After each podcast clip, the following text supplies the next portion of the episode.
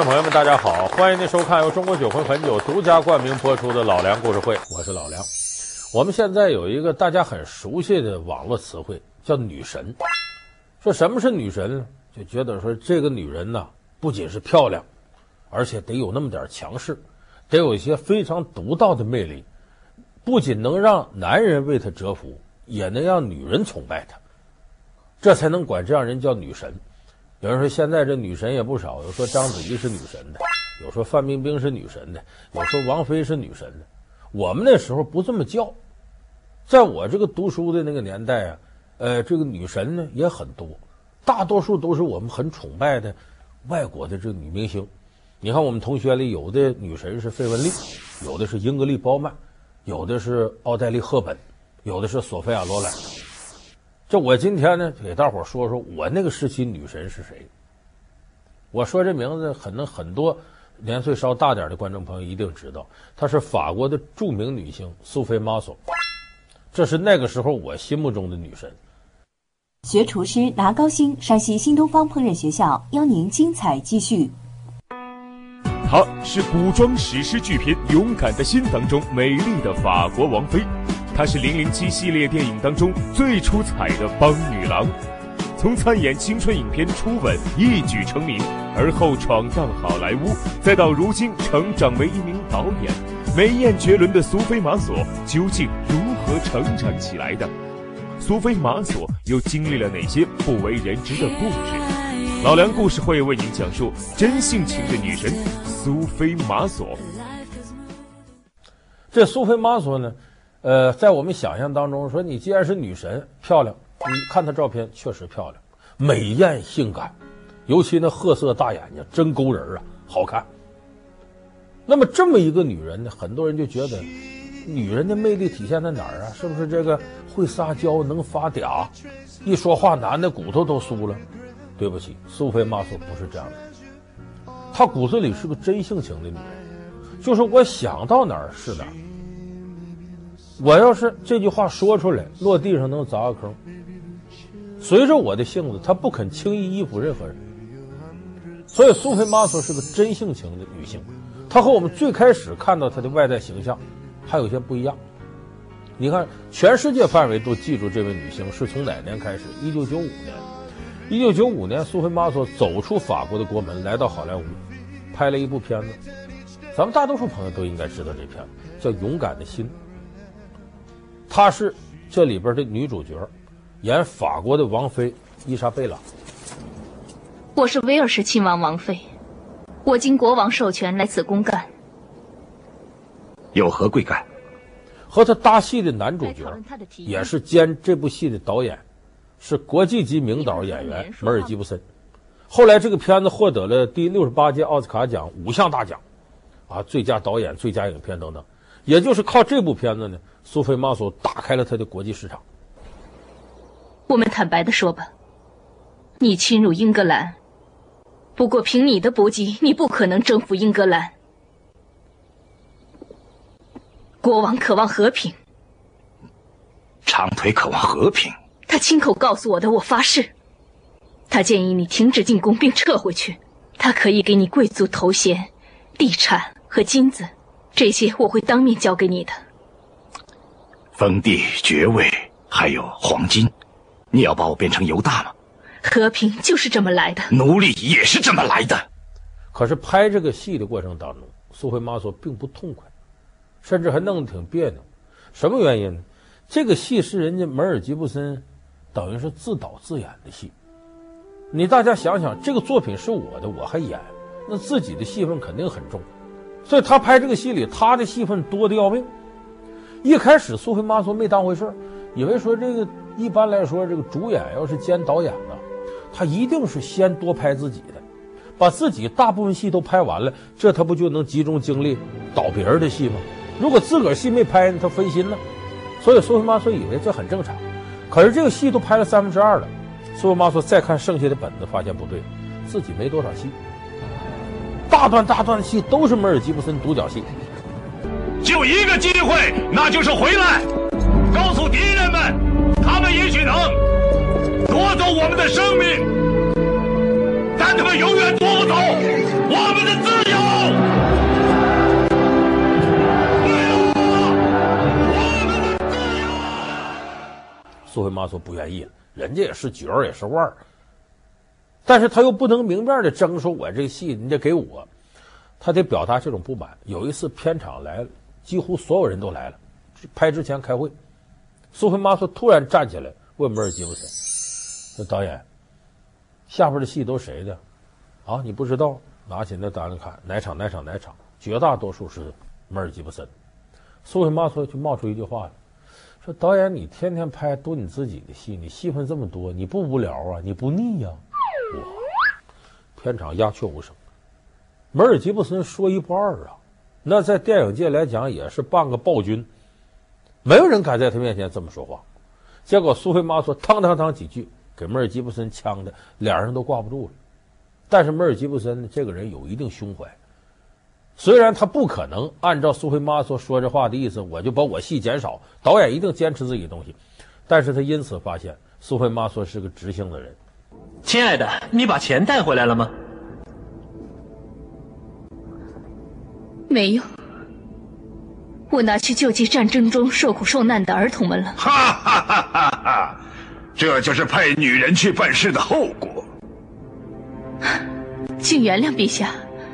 我认为这种施舍能对您的臣民显示您的伟大。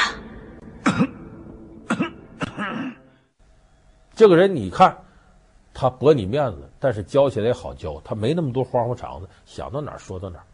你指着他撒个娇、发个嗲、绕个弯求你点什么，万万不能。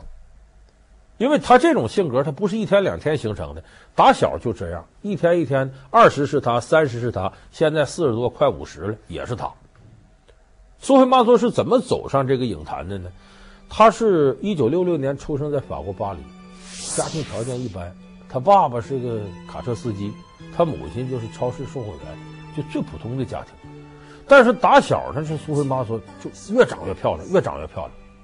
他十四岁那年，一九八零年，这法国有个导演呢要拍一部青春片，名字就叫《初吻》。你听这名字就是反映这个青年男女情窦初开这个事儿。这导演说拍这片子，我不能用成熟影星，我找个二十多岁跑这装嫩不行，所以就海选，咱得找这个漂亮清纯的。结果苏菲玛索的同学跟他说说，你看那角色挺适合你试试呗。电影对苏菲玛索来说很新鲜，他就一试，一试镜导演就相中了，不光漂亮还清纯。结果凭这部片子，苏菲玛索一下就火了，而且当时这片子不叫《初吻》吗？苏菲玛索还漂亮，被称为“法兰西之吻”，她就成了很多男孩的梦中情人了。打那以后呢，就奠定了她基本戏路，玉女路线。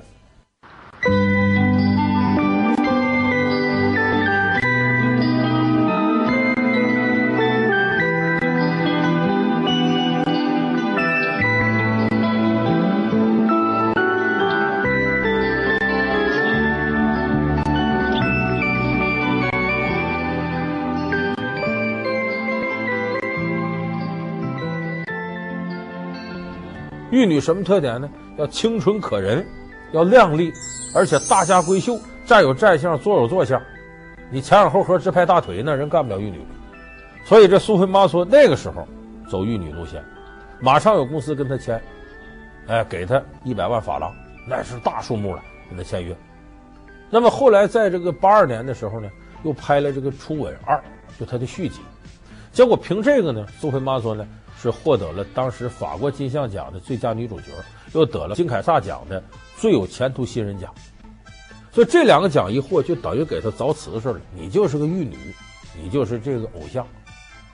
一开始苏菲玛索那时他才多大？你算算，六六年生，八二年，哎，这个年岁十来岁，就他没有什么抵触，因为红起来对这个外部世界他有一个认知。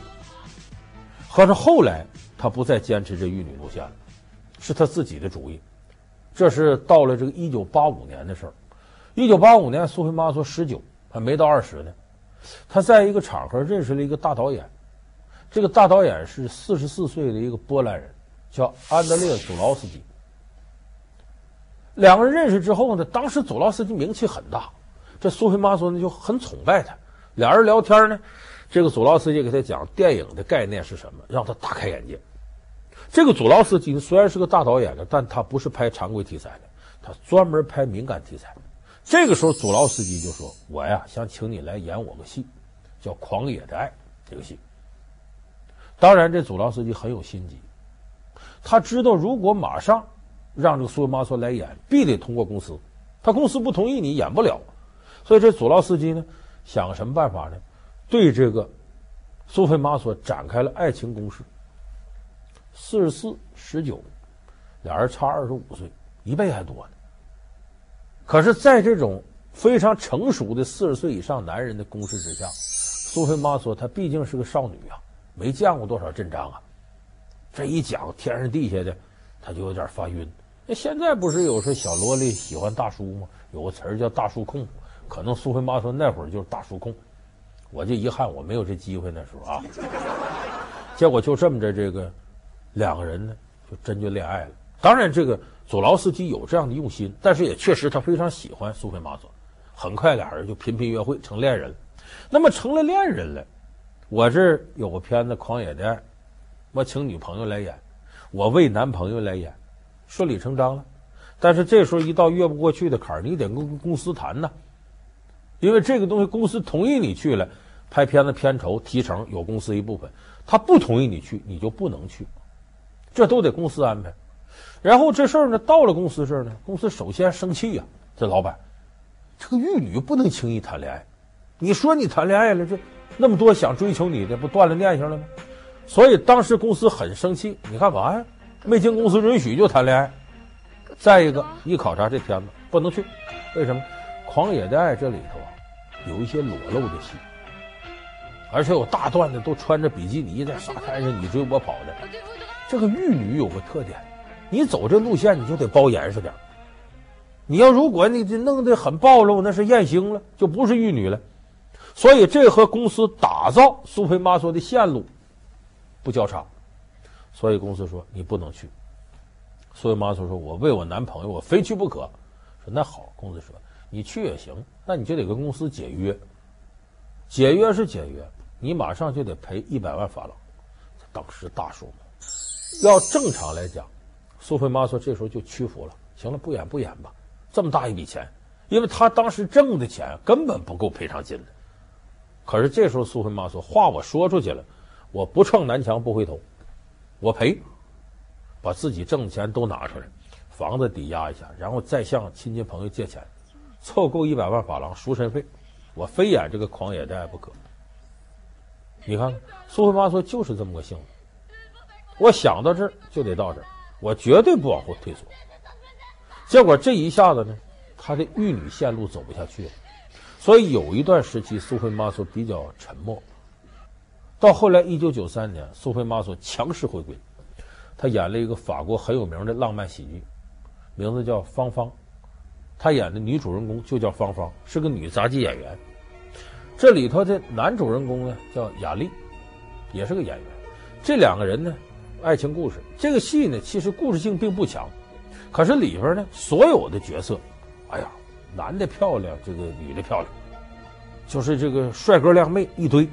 就咱们现在看偶像剧嘛，有的情节很狗血，可是你看着过程，哎，挺养眼，穿着打扮、长相都好，就这么一个剧。但是这个剧的主题可绝不是我们现在偶像剧能囊括的。他一开始你就发现这个剧就不一样，最一开始呢。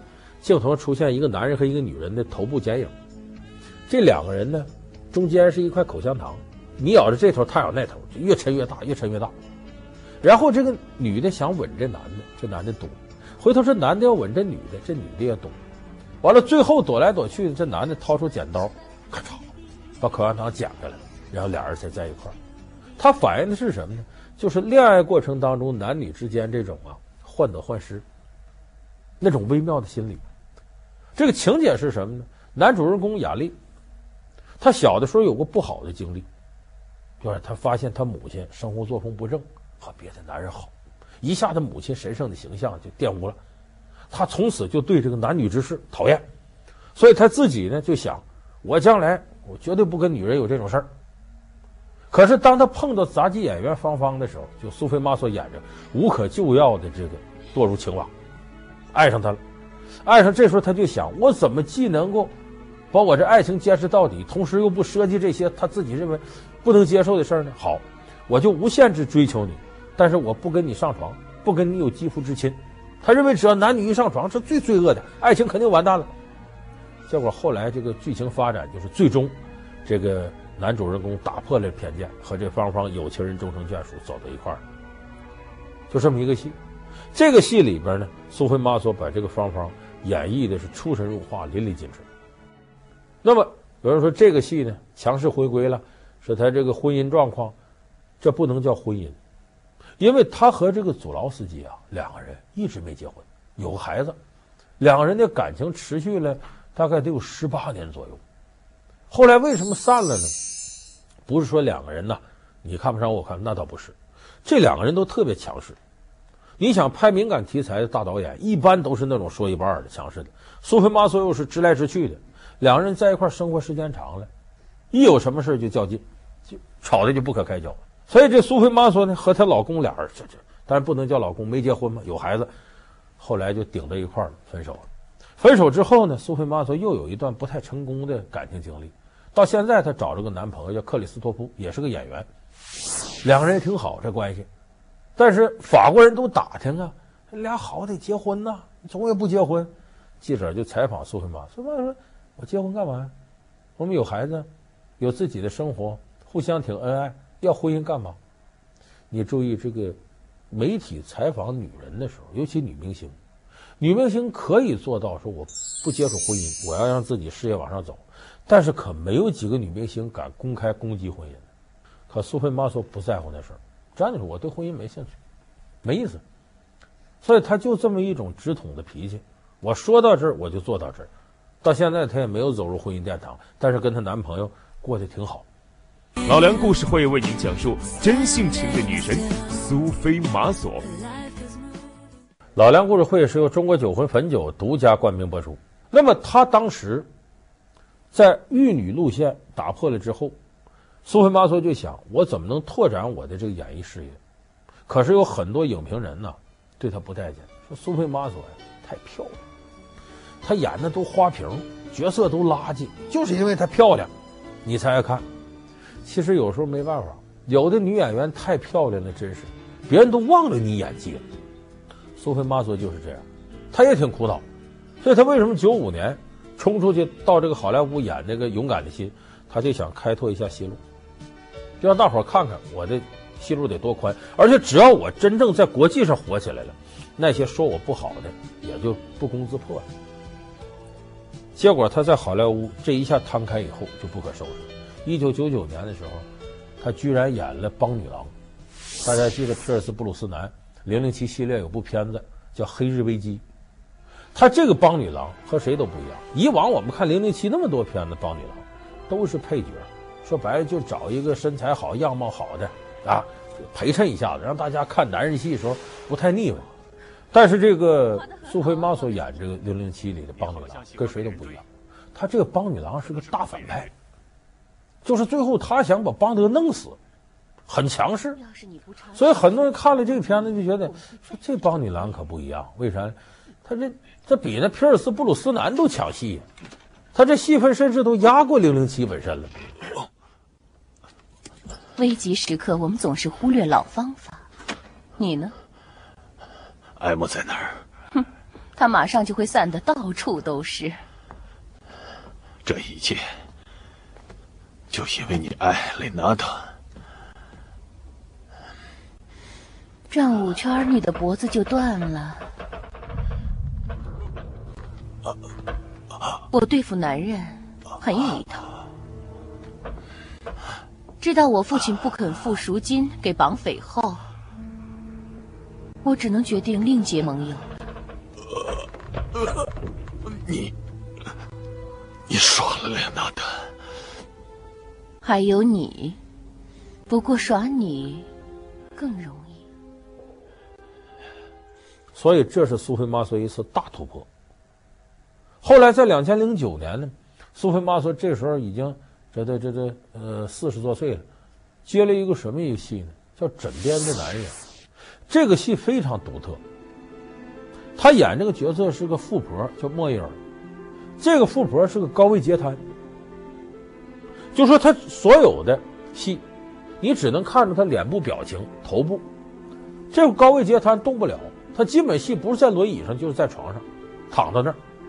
你拍她就是拍他的表情。你想苏菲玛索以前所有的戏，这个人又漂亮，身材又好，气质又高雅，你肯定得是不管哪部戏，他把这展示出来，这是自己主要卖点了。可接这部戏，他这可全没了。还富婆化妆还得往老了化，所以躺在床上就是脖子以下都不能动，你只能拍她表情。你想想，这个对苏菲玛索的演技挑战得有多大？他接这片子就是让大家看看，我是有演技的，我不是花瓶，我即使不长这样，不是这种身材，不是这种气质，我一样能演好角色。所以这个片子演完之后，所有人服气，苏菲玛索确实是国际一流的女影星。快醒醒！你上哪儿去了？你从哪过来的？窗帘、早餐，你知道现在几点了吗？扶我起来，把蚊帐拉开。一个正常的女人可能会给你回头的机会，她会允许你离开，但是我却不能。为什么？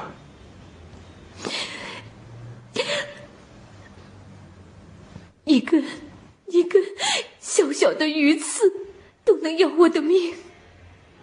我要你给我一个承诺。什么？如果有一天你要离开我，请把我抛在身后。我答应你。